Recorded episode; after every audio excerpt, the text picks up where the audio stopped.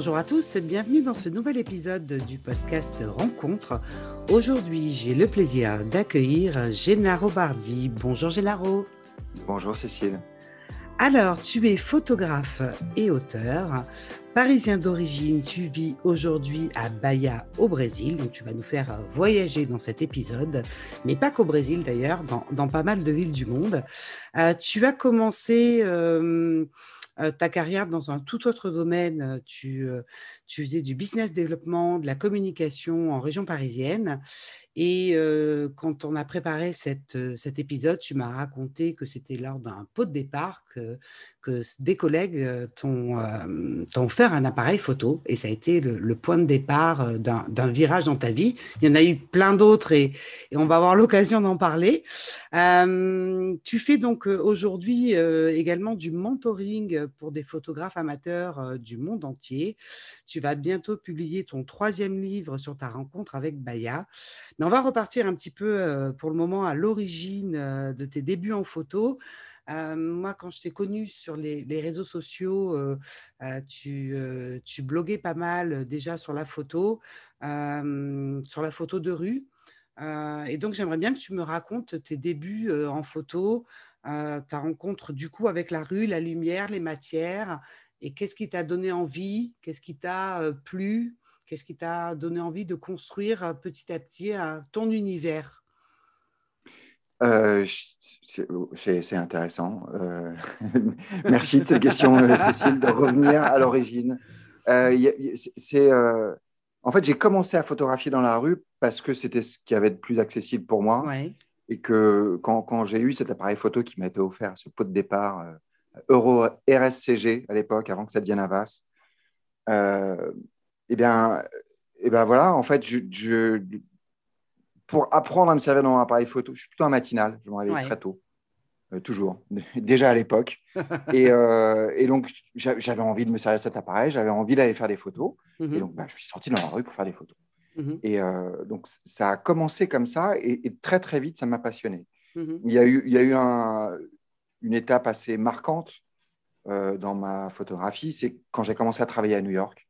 Oui. Euh, je, travaillais au Salon du Chocolat et euh, sans vous raconter tous les détails de cette aventure assez fabuleuse du Salon du Chocolat pour lequel je travaillais, eh ben en fait, voilà, je m'occupais du Salon de New York et je développais des salons à l'étranger, donc je, je, voyageais beaucoup. Et je voyageais tout seul parce que mes patrons m'avaient recruté pour euh, ne pas avoir à faire ces voyages, notamment. ouais. Je voyageais déjà beaucoup. Et, euh, et, donc, euh, et donc, voilà, je, je, passais une semaine, dix jours à New York très mhm. régulièrement. Mhm. ou ailleurs. Et, et dès que j'avais du temps libre, eh ben, j'explorais la ville, je découvrais des nouveaux quartiers par la photographie, donc par des longues marches. Et, et donc, ça, ça, a grandi comme ça. Il y, a, une connexion à New York et, à la photographie de rue euh, qui, ont, qui ont été très, très fortes. Euh, et mais comme, comme tu l'as très bien dit, euh, c'est un voyage au Brésil qui m'a fait basculer dans cette envie d'en faire ma vie hmm. et, de, et que ça devienne mon quotidien. Alors, de tous ces voyages, il y a eu quand même un livre, La ville miraculeuse, où il y a 10 ans de photographie de rue en noir et blanc. Euh, dans 12 grandes villes du monde, euh, qui est un magnifique ouvrage. Euh, et aujourd'hui, tu fais également du mentoring. Alors, j'avais une petite question à te poser, puisqu'on est dans un podcast qui s'appelle Rencontre. Mmh. Et, et, je ne sais pas, cette question, elle m'est venue pendant que je préparais l'épisode. Et je me suis dit, donc tu, tu, tu, tu, fais donc ce mentoring avec des photographes du monde entier, hein, qui sont sur divers continents. Oh, et je me suis dit finalement. ils sont beaucoup en France. Mais oui. Euh, enfin, ils sont potentiellement partout, mais ils sont beaucoup en France quand même. Deux photographes qui se rencontrent, euh, ça se dit quoi? Qu'est-ce qu'ils se racontent Qu'est-ce qu'ils se racontent De quoi ils parlent Est-ce qu'ils parlent de lumière? Est-ce qu'ils parlent d'angle? C'est quoi leur première conversation pour se connaître? Ça dépend un petit peu du photographe, je pense. Ouais. euh, ce qui me vient, c'est les discussions euh, que, j'avais avec euh, ceux qui ont été mes mentors en photographie. Mm-hmm. Et où, euh, quand, j'ai commencé la photographie professionnelle, j'étais déjà bien avancé dans ma vie d'adulte. Mm-hmm. Et c'est vraiment une deuxième, deuxième vie pour moi, hein, la, vie de photographe. Mm-hmm. et, donc, j'avais toujours des questions, j'avais toujours des doutes, parce que chaque, chaque shooting que j'avais, c'était un nouveau shooting, ou c'était un nouveau. Et donc, et donc j'avais. On est. Bon, on, peut être facilement stressé parce qu'on a envie de réussir. Mhm. Et, donc, je me souviens de ces discussions et, notamment d'une d'une discussion avec Sven Andersen, qui est un photographe extraordinaire, qui est un portraitiste remarquable. Et, et je pense quand on débute dans la photographie, on, a tendance à se raccrocher à l'objet, à la caméra, à l'éclairage, à la technique. À la technique. Et qui sont des choses importantes parce que bah, c'est ça qu'on essaye de maîtriser, mais en réalité, ce n'est pas vraiment ça qui est important. Et ce dont on parle dans mes programmes de formation, que ce soit du mentorat euh, qui se passe sur six mois ou des, formations un petit peu plus courtes, euh, que, que, je peux faire sur des week-ends d'ailleurs aussi euh, à Paris ou en Europe, ou à New York ou, ou en ligne sur trois mois. Mhm. Euh, et donc, dans le mentorat, je, on ne parle pas de technique. Et, euh, et, donc, pour revenir à cette discussion avec Sven Andersen, euh, j'étais stressé par un shooting. C'était pour une fédération de sport de triathlon. Mhm. C'était un shooting pour les Jeux Olympiques 2014. Mhm. Et, et, voilà, donc, en gros, je n'étais pas assez confiant en, en, moi. Et, et je ne savais pas comment faire, en fait. Et, euh, Sven m'a, m'a dit euh, cette phrase toute simple. Il, m'a demandé, il m'a dit de me demander qu'est-ce que tu vois? Et, euh, et, c'est, incroyable comment cette phrase est restée en moi, en fait. Et, et c'est un truc qui m'est. Euh, parce qu'en fait, de cette question, qu'est-ce que tu vois, tout découle. La technique découle. D'où vient la lumière? Quelle est l'attitude? Qu'est-ce que tu veux suggérer? Et, mmh. euh, euh, voilà, ce que, ce que j'essaie d'enseigner dans le mentorat, c'est mmh. la pensée visuelle. Et, euh, et donc de, de, comprendre ce qu'on montre, de comprendre ce qu'on photographie et, et, de comprendre une image, ce que c'est une photographie, ce que raconte une photographie. De, on parle de symbolique, on parle de ces choses-là. Mmh. Et donc voilà, un photographe un petit peu plus expérimenté, il, va parler de, de, ce qu'il a envie de raconter. De, il va raconter une histoire. Voilà, exactement. Hmm. Alors qu'un photographe qui débute, il va avoir tendance à, se demander comment faire. Et, ça passe euh, mécaniquement par un petit peu de technique. Hmm. Euh, les photographes débutants ont, plutôt tendance à, parler de technique. Hmm. Et euh, j'essaie dans mes formations de les, de les sortir de ça s'ils sont restés bloqués là-dessus, ou alors de développer cette, la pensée visuelle. C'est C'est une belle expression. C'est une belle expression.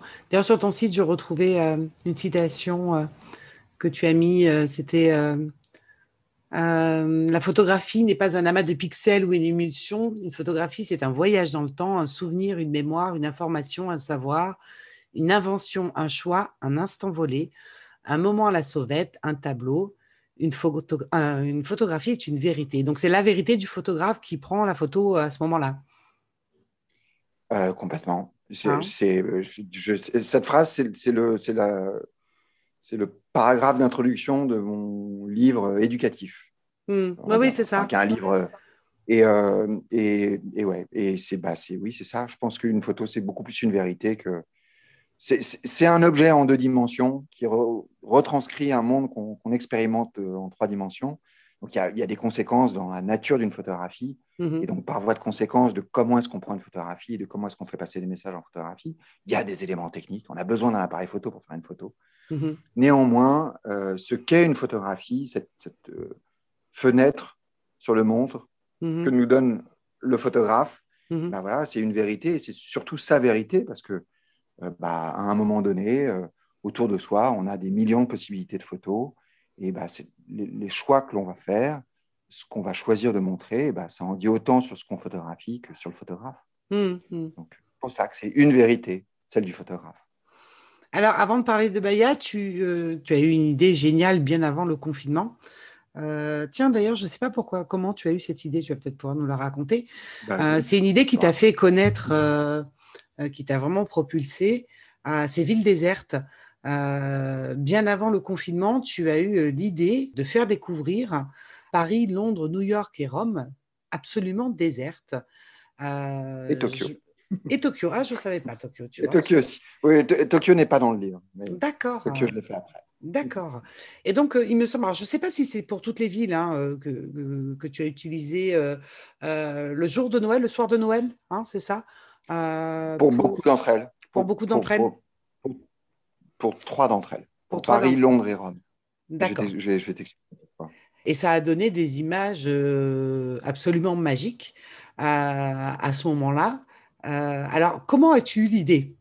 Parce que c'est eh ben, encore lié à New York, tu vas voir. Ah, décidément. en fait, le, le, dans mes derniers voyages à New York pour le Salon du Chocolat, pour lequel je travaillais, euh, je suis arrivé pour préparer le salon qui avait lieu quelques semaines plus tard.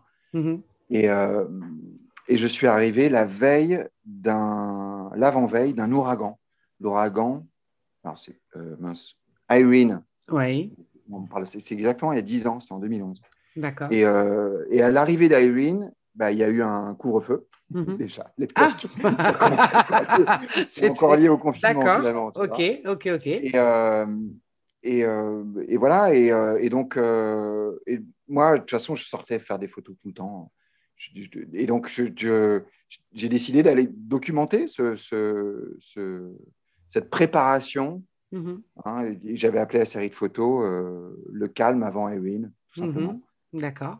Et, et, en fait, plus je descendais downtown vers la ville, à, mm-hmm. à l'approche tout le monde se barricadait, tout le monde rentrait chez soi. Et je suis arrivé à, des moments, dans, surtout downtown, qui sont euh, bah, des quartiers où plus, plus de gens qui travaillent, on va dire. Et, euh, et, au fur et à mesure de l'approche, bah, il n'y avait plus personne dans les rues. Donc j'ai eu à cette époque-là, 2011, des photos de New York incroyables que j'ai développées dans la nuit, publiées le lendemain pendant la tempête. Et à l'époque, euh, à l'époque, c'était Flickr. Le, puis moi, ah oui, je, me rappelle. Hein. Mmh. Mais, euh, mais à l'époque, j'avais publié sur Flickr, je publiais mes photos sur Flickr, comme, avant Instagram, avant, avant, avant, tout le reste. Et, et puis, bah, la série de photos, il y en avait une qui, avait, qui, était sur la home de Flickr, ça a été partagé des dizaines de milliers de fois. Mmh et enfin, voilà, il y avait eu pas mal d'échos sur cette série de photos, à mmh un petit niveau à l'époque, mais en tout cas, c'était un truc comme ça. En avant de quelques années plus tard, euh, fast forward plus tard, euh, pardon, il faudra couper ça, je ne sais pas comment dire, mais euh, au moment où, je, bah, où je, désespérais de devenir photographe professionnel, ça faisait quelques années que je, bah, je m'en sortais, c'est pas que je m'en sortais pas, mais j'avais pas beaucoup de clients, j'avais du mmh, mal à mmh. voilà, j'ai eu un moment où ça a commencé à, à s'enclencher, l'effet boule de neige du premier client, deuxième client, troisième client, mmh. et où, où, ça, commençait à, ça commençait à démarrer. Et, et j'avais pas mal de travail devant moi. Et je, voulais absolument, dès le début euh, de cette période, je, voulais développer un, projet personnel. Ouais. Euh, qui soit euh, pour moi, des photos à moi. Mhm. J'avais un peu en tête de, me dire bah, si ça pouvait me faire connaître un petit peu ou si ça pouvait aller au-delà de, de, de ton cercle habituel. Mhm. Voilà, de mon cercle habituel. Mhm. Ce n'était pas un objectif, mais en tout cas, je, l'espérais. Et, et, je me suis, et je me suis demandé, bah, euh, quelles sont les photos qui ont marché avant? Et je suis retourné sur ces photos de euh, la veille d'Irene. Hmm. Et puis, bah, comme j'avais du mal à, prévoir les ouragans, euh, voilà, je me suis dit, comment est-ce que je peux faire ça à Paris, là où je vis, tu vois, tout simplement. Et, et, puis, bah, on était quelques semaines avant Noël. Je me suis dit, bon, c'est quand le moment le plus vite de l'année hmm. pour qu'il n'y ait personne qui fasse la fête dans la rue, qu'il n'y ait personne dans la rue. Et je me suis dit, bah, Noël, a priori, tu fais moins la fête, tu sors hmm. pas, tu es en famille. Et donc, la nuit de Noël, a priori, je me suis dit, j'ai essayé en fait. Hmm. Et donc, euh, bah, après mon réveillon avec mes amis, euh, je, suis parti faire mes photos le 24 décembre au soir. Et ça a donné les photos de Paris hmm. euh, que j'ai d'abord essayé de vendre. Ouais. Et j'étais connu de personne dans les magazines ou de. et personne ne m'a même juste répondu pour publier ces photos. Incroyable. Et du coup, bah, j'étais blogueur et donc bah, j'ai fait ce que je savais faire, c'est-à-dire je les ai proposé un gros blog, entre guillemets je me suis dit, bah, je vais en faire la promo, je vais essayer de, faire en sorte qu'elle soit, qu'elle soit. Et le jour de la publication, ça, a été la folie. Ça, a été, ah oui, je me rappelle. C'était des dizaines de milliers de partages sur chaque article. C'était repris par BFM, euh, l'Express, enfin, tous ceux à qui j'avais écrit qui ne m'avaient pas répondu reprenaient ces photos gratuitement. Euh, ah. et puis, enfin, voilà, ça a eu un écho incroyable et, et, et, ça m'a lancé, et ça hmm. m'a fait connaître. Et puis, bah, très vite, j'ai décidé de faire d'autres villes. Hmm. Du coup, à Noël, pour les, euh, les villes euh, euh, Londres et Rome parce que, mm. bah, parce que, parce que catholicisme. et, mais à New York pour Thanksgiving, qui est la fête familiale majeure, on va dire. Mm-hmm. Et Tokyo? Aux États-Unis. Et, sur le même principe. Et Tokyo, le jour de l'an, 31 décembre. qui est, qui est c'est-à-dire qu'ils font un, petit peu la fête, mais pas comme nous toute la nuit. D'accord. Ils font jusqu'à minuit en gros, et après c'est tout le monde à la maison. Donc la, nuit du 31 décembre à Tokyo, c'est si vous voulez refaire Tokyo désert, c'est le donc j'ai fait ça le 31 décembre. D'accord. Et, euh, et un 1er janvier. Et, euh, et, voilà, et donc c'est ouais, clairement la, la, la, série de photos euh, Paris et puis les autres villes derrière et le livre qui s'en est suivi et tout, tout ce qui s'est passé pour moi ensuite professionnellement dans, dans la photographie, hmm. c'est parti de, cette, de ce moment-là. Hum, hum, hum. Et alors, donc aujourd'hui, euh, tu vas encore nous faire euh, voyager. Euh, tu as le projet d'un nouvel ouvrage sur Baya. Alors, je ne vais pas prononcer, tu, vas le, tu vas le dire toi, le, nom, parce que je, parle très mal portugais. portugais. je parle très mal J'ai appris portugais depuis. alors, c'était quand j'ai croisé tes articles sur cet ouvrage. Euh, finalement, ça parlait d'impossibilité de rencontre. Et donc, euh, j'ai mmh. vraiment voulu que tu viennes en parler ici. Il y a plusieurs éléments euh, forts dans ta rencontre avec Baya qui sont liés à une histoire personnelle aussi. On va commencer avec la rencontre de Baya qui s'est faite en plusieurs temps, celle de la rencontre professionnelle avant celle de la rencontre personnelle. Quels sont pour toi les éléments forts de ta rencontre avec Baya? Euh, il y a tellement de choses. Ça fait trois ans maintenant que je, vis à Salvador, de euh, et euh, la première fois que je suis venu, déjà en 2011, toujours il y a dix ans, hmm. c'était c'était pour organiser un salon, pour hmm. faire un salon au Brésil et d'emmener les chocolatiers dans un pays producteur de cacao. Hmm. historiquement, le Brésil était le premier pays producteur de cacao dans les années 80. beaucoup de complications et, euh, mais, euh, et, puis, ça a, repris, euh, ça a repris fin des années 90, début 2000. Enfin, bref, je ne vais pas vous faire l'histoire du cacao à Bahia, mais il se trouve que voilà, j'avais des raisons d'y aller. Et j'étais dans cette période où je, me suis mis à photographier beaucoup et où, et où j'ai ma rencontre avec Bahia, c'est à la fois ma, ma, rencontre avec la photographie mm-hmm. et ma rencontre avec un lieu qui pour moi était un lieu magique, symbolique, et qui, euh, qui représentait aussi pour moi cette envie de devenir photographe. Hmm. Euh, c'est matérialisé euh, quand, la première fois que je suis venu à Bahia, où j'ai passé du temps pour organiser le salon, préparer l'organisation du salon qui devait avoir lieu un an plus tard, et puis aussi bah, pour prendre des vacances et pour, hmm. profiter de l'endroit. Et, et, la rencontre avec le lieu, c'est d'abord une rencontre avec les, les, gens de Bahia. Oui, parce que Salvador, du coup, depuis tout à l'heure, on parle de photos de rue. Et, mmh. finalement, il y, a, une bascule. Alors, même si je faisais des portraits avant, euh, c'est le premier ouvrage avec des gens. Je fais toujours des portraits. Hein. Oui, oui. Mais là, c'est le premier ouvrage que tu fais avec des. pas seulement euh, de, la rue, il y, a, des, il y a beaucoup de gens. Il y a beaucoup de visages. Oui, oui, oui. Oui, euh, oui alors ça, c'est aussi. Mais je, enfin, je, je, crois que les villes désertes, c'est aussi ça, en dit aussi pas mal sur les gens. ce, paradoxe du, euh, du, euh, de, ces montagnes de béton et d'architecture qui, sont, qui ne sont pas occupées, l'absence en dit autant que sur, sur, la présence. Bon, c'est peut-être un autre sujet. Mais oui, les personnes sont plus, sont plus présentes. Et euh, la culture de Salvador, la culture de Bahia, il y a une gentillesse, je ne sais pas comment dire autrement, il y a une gentillesse infinie mmh. dans les gens de Bahia qui est très particulière. Euh, j'ai la chance d'avoir vu pas mal d'endroits euh, dans le monde entier mmh. et, j'ai vu cette gentillesse euh, qu'à cet endroit-là, en fait, et qui est, qui est, très, très particulière, où les personnes sont totalement présentes dans l'instant. Mmh et ça, c'est quelque chose de particulier, c'est-à-dire que quand on rencontre quelqu'un, ils s'intéressent ils à vous de manière très intime, très vite, mais mmh. sans que ce soit une intrusion. C'est une vraie curiosité, c'est sincère.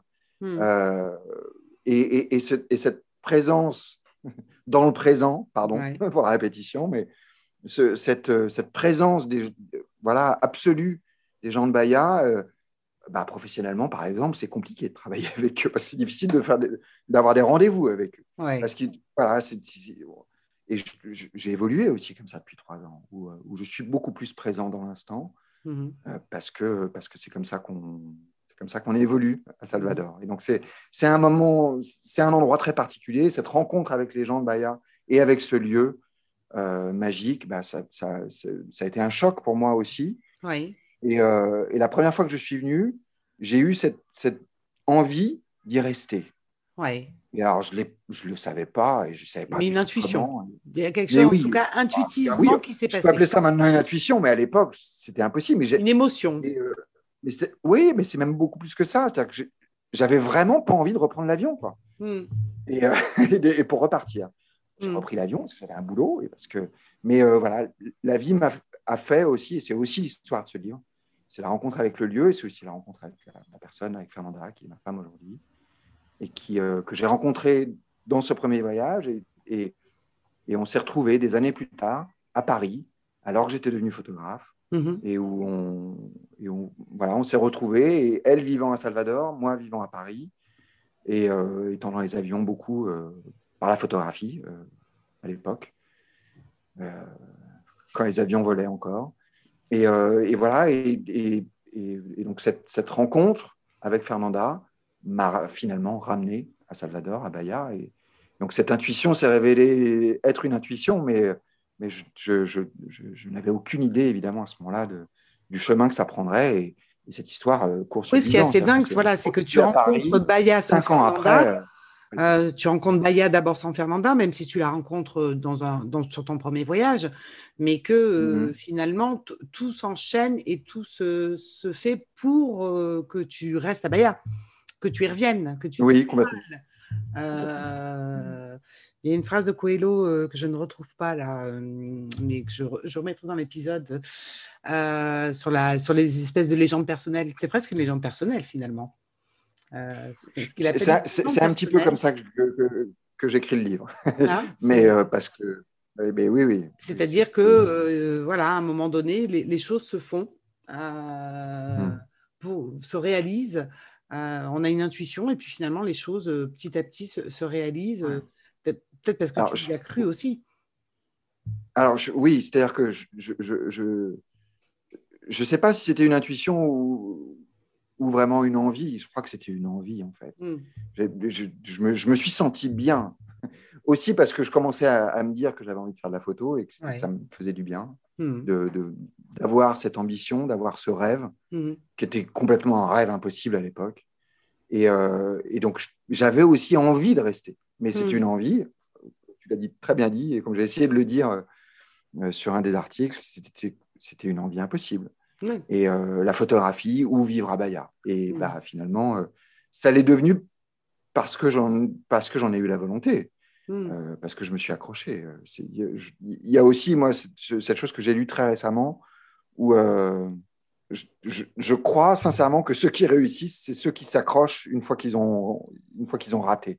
Parce qu'avant de devenir photographe, j'ai échoué de nombreuses, nombreuses fois pendant des années avant que, avant que ça commence à fonctionner avec les mmh. désertes. Et, euh, et, de la même manière, j'ai essayé plusieurs fois de chercher du boulot ou de revenir mm. à Salvador et de en, en, pensant que j'aimerais m'y installer. Et puis, bah, c'est quand j'ai abandonné l'idée que j'ai retrouvé Fernanda et, que finalement, ça s'est avéré euh, être une intuition. Mais c'était vraiment. Donc, tu as quitté Paris pour vivre. Et, ensuite. Mm. vivre... Je l'ai décidé. Il y a un moment où. Ah, oui c'est pas juste les choses qui se sont organisées, c'est moi qui l'ai voulu quand même. Hmm.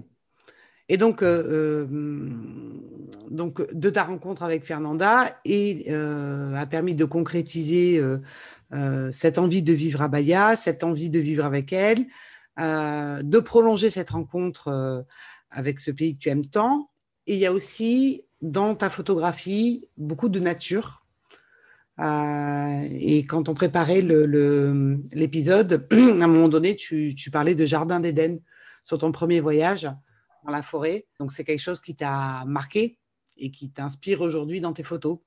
Alors, euh, oui. oui. Euh, alors, c'est le rapport à la nature, c'est non, c'est intéressant. C'est intéressant. je, le rapport avec son environnement. C'est-à-dire que j'essaie de m'intéresser plus aujourd'hui au rapport entre les personnes et leur environnement mmh. que d'être un photographe de paysage pur ou que d'être un portraitiste. Hmm. Et, et donc, c'est vrai que ce qui m'intéresse, c'est ce rapport qu'on peut avoir avec notre environnement plus qu'avec Mm. la nature, puisque je- malheureusement, je crois que dans la ville, on a un rapport assez euh, limité à la nature. Euh, donc, je, je- donc, oui, la nature est une source d'inspiration, c'est- certain, mais ce qui m'intéresse, c'est le- rapport qu'on peut avoir avec elle, Hmm. euh, qui peut être euh, conflictuel aussi, malheureusement, Hmm. euh, en tant que société. Hmm. Et, euh, mais, euh, mais cette rencontre avec Baya, avec la photographie, c'est aussi une, rencontre euh, spirituelle euh, et un épisode assez précis qui s'est passé dans la Oui. forêt euh, au sud de Baya et qui a Mhm. été pour moi euh, très marquant et qui a été un, euh, voilà, une sorte de voyage initiatique euh, qui m'a, dont je suis revenu transformé littéralement en me disant à la fois que je, je voulais vivre là, que j'espérais vivre là euh, et que j'espérais devenir photographe et que la photographie serait ma vie. Et c'est euh, euh, et parce que cet épisode s'est passé en pleine nature et parce que euh, au bord d'une rivière, dans une forêt euh, tropicale ou euh, difficile d'accès ou euh, dans une plantation de cacao en l'occurrence, Mhm. c'était euh, la, la raison initiale de mon de ce voyage Mhm. euh, et ben, voilà, c'est, ça, ça, c'est- ça a été un point de départ. Et donc, c'est, c'est une inspiration euh, continue. Et euh, dans cet épisode, eh ben, c'est très simple. Voilà, j'ai eu ce que j'appelle mon âme dans un bain de lumière, qui est le Mhm. titre du livre, qui est euh, en portugais Minha alma no banho de luz, et qui est euh, voilà, ce, ce- ce moment que j'ai passé dans les étoiles, euh, allongé dans la forêt, au bord d'une rivière, à Bahia. Euh, voilà. Je ne sais pas si c'est à ça que tu pensais. Oui, c'était à ça que je pensais. Quand... Non, mais parce que du coup, euh, ta rencontre, voilà, c'est ça, c'est que ta rencontre avec, euh, avec euh, ce pays-là, elle est, elle, est, euh, elle est multiple. Elle est multiple et euh, qu'à chaque fois, ça vient confirmer euh, que cette rencontre-là te transforme à chaque fois. Ces, ces différentes rencontres te transforment à chaque fois, font partie de toi et, et continuent à te construire euh, euh, en tant que photographe pour avancer euh, dans ta vie personnelle. Ouais. et Ah, ton mais tout. Et je- alors, je- moi, je, ne crois pas qu'on ait une vie euh, professionnelle et une vie personnelle qui soient qui soit, séparées. C'est-à-dire que je, pense qu'on est une seule et même personne à la fois, même si on peut évoluer, même Mhm. si on évolue mécaniquement Mhm. dans le temps, mais en tout cas, à, à un instant précis, euh, je pense qu'on est un, un aussi bon mari que photographe, ou un aussi bon euh, photographe euh, comme, euh, mais euh, je, enfin, voilà, je, je pense Oui, que l'un oui. ne va pas sans l'autre. Ouais. Et, et, et- oui, aujourd'hui, je suis beaucoup plus épanoui comme photographe, aussi parce que je- dans ma vie personnelle, bah, c'est, je suis arrivé ici à 42 ans et, et voilà, j'avais aussi un petit peu fait le deuil de. bah, je je m'étais dit bah, que c'était pas pour moi, que ça m'arriverait pas Mhm. euh, d'avoir une famille, de fonder une famille, de, de rencontrer quelqu'un avec qui je pourrais rester ou avec qui je, pour- je pourrais avoir envie de, de construire quelque chose. Et, de, et donc, euh, euh, et tout ça est arrivé Mhm. en venant à Salvador et, en, et par, la, par cette rencontre de, de Fernanda et ce qu'on a décidé de construire ensemble? Donc, c'est, euh, tout ça est lié, bien sûr. Mhm. C'est très joli. Alors, je vais, euh, pour terminer cet épisode, te poser la question que je pose à l'ensemble de mes invités. Euh, Généraux, si toutes les rencontres étaient possibles, euh, si tu pouvais partager un dîner, un moment privilégié avec euh, la personne de ton choix, qui peut être un personnage, une personne du présent, du passé, un personnage réel ou fictif, avec qui choisirais-tu de passer ce moment? Alors, quand tu m'as, po- quand tu m'as posé cette question, quand on préparait, je- j'en ai instantané- instantanément eu deux en tête. Oui. Donc, je vais te dire les deux parce que Oui, donc, oui, le, sûr. premier, ce serait, le premier, ce serait Prince. Ah, Et chouette. parce que Ouais. j'ai une- j'ai j'ai une passion incroyable pour ce, ce musicien, cet artiste. Et, et il m'inspire autant dans, sa- dans, son, dans son volume de travail, dans son exigence, dans, son, dans sa versatilité. C'est-à-dire qu'il il a exploré tous les genres, tous les, vraiment. Et c'était quelqu'un de, de tellement concentré uniquement sur son art et, et- et sur, sa, et sur le fait d'atteindre des niveaux euh, inatteignables Mhm. par tous les autres, euh, dans tous les domaines qui composent son art, moi, c'est quelque chose qui, qui m'inspire pour ma photographie. Mhm. Euh, vraiment. c'est- euh, et voilà, c'est un artiste euh, que je trouve extraordinaire. Je- sa musique m'a passionné d'abord. L'artiste, ensuite, euh, m'a toujours beaucoup passionné. Et, je, et depuis, son, depuis sa mort, je, je l'écoute euh, d'autant plus Ouais. euh, que bah, qu'on découvre tout ce qu'il a fait et qu'il Oui, qu'il parce n'avait jamais publié. Oui, oui, voilà, c'est ça. On continue à en découvrir. Ouais, bah, ah bah, il va sortir un, il va sortir un album par an. euh, je pense qu'il en a pour 100, 150 ans de, de- d'albums non C'est publiés. incroyable, hein. Littéralement, hein, c'est vrai. hein. C'est Ah ouais, non, mais c'est, on- n'a pas fini avec lui.